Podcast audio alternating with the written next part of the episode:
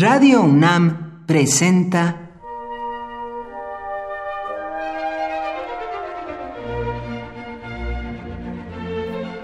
Cuaderno de los Espíritus y de las Pinturas por Otto Cázares.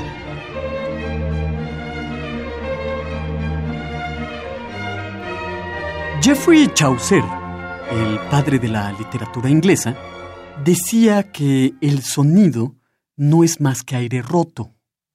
El aire puede romperse de incontables maneras. De acuerdo a esta rotura, se clasifican los instrumentos musicales, esas pequeñas pero sofisticadas arquitecturas del sonido. Para los griegos, todos los instrumentos musicales fueron inventados por la diosa Armonía. Todos los instrumentos menos uno, el más venerado de todos, porque guardaba en él todas las melodías posibles, la lira. La lira fue el único instrumento musical que no fue inventado por armonía, sino por Hermes.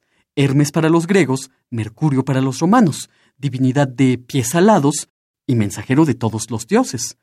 Hermes era el dios del intercambio comercial, del ingenio, de las artes, pero también era dios de los mentirosos y ladrones, porque Hermes fue ladrón desde el día en que nació. Robó a su hermano Apolo cincuenta de sus terneras.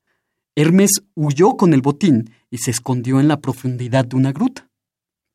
En la caverna, Hermes encontró a una tortuga y, para su suerte, aún no existía Greenpeace y el activismo ecológico, la mató, la vació, cubrió el caparazón con una membrana de piel y le tensó siete cuerdas de tripa.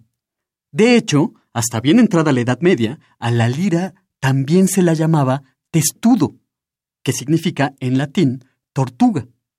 Así que cuando Apolo logró darle alcance a Hermes, éste, muy listillo, para minorar las iras de su hermano, le extendió la lira que acababa de inventar, quedando Apolo completamente hechizado y apaciguado por los sonidos del instrumento.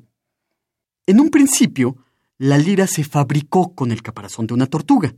Después se le agregaron cuernos de marfil a manera de mástiles, se le tensaban cuerdas de tripa que después se sustituyeron por cuerdas de latón.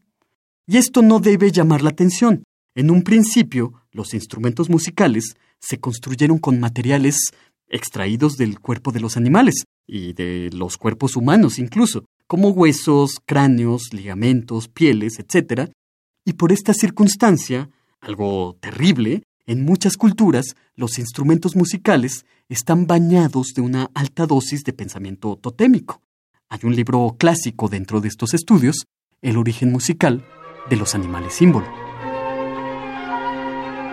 Por hoy, Otto Cázares cierra el cuaderno de los espíritus y de las pinturas.